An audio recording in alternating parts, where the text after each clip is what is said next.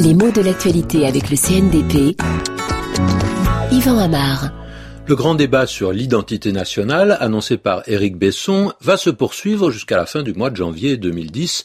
Et en fait, c'est l'existence même de ce débat qui, bah, qui fait débat. Parce qu'on s'est beaucoup demandé si c'était une bonne chose qu'il ait lieu. Pourquoi Probablement parce qu'on ne sait pas exactement ce que recouvre cette formule identité nationale. Tout le monde ne met pas la même chose sous cette expression et euh, c'est une expression qui fait parfois un petit peu peur.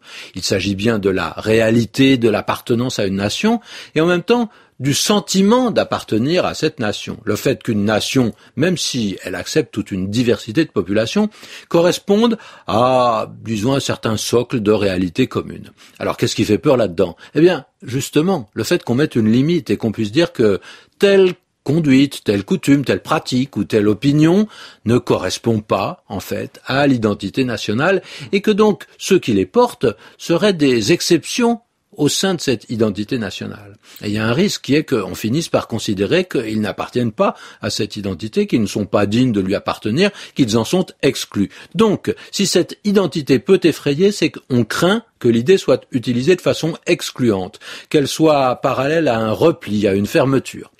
Alors bien que les expressions soient voisines, il est intéressant de voir que quand on parle d'identité nationale, on a un écho très différent de celui qui provient de la formule sentiment national. Le sentiment national, il rassemble des différences autour de quelques axes. C'est l'expression par exemple qu'on employait à propos de l'unité italienne ou de l'unité allemande, hein, qui était en devenir à la fin du XIXe siècle. Les Florentins, les habitants de Florence, hein, les Napolitains, les Romains, les Vénitiens, etc., se sentaient italiens même s'ils appartenaient à des républiques ou des principautés, en tout cas des États différents. Alors on a peur que l'identité nationale ne serve à éloigner, au contraire, ceux qui sont trop loin de ces axes. Et cette appréhension s'entend plus encore quand on utilise non pas le nom identité, mais l'adjectif identitaire réflexe identitaire, repli identitaire, voilà des expressions qu'on emploie fréquemment, et plutôt pour condamner ce qu'elles représentent. Et pourtant, la formule identité nationale a un côté plus moderne que sentiment national.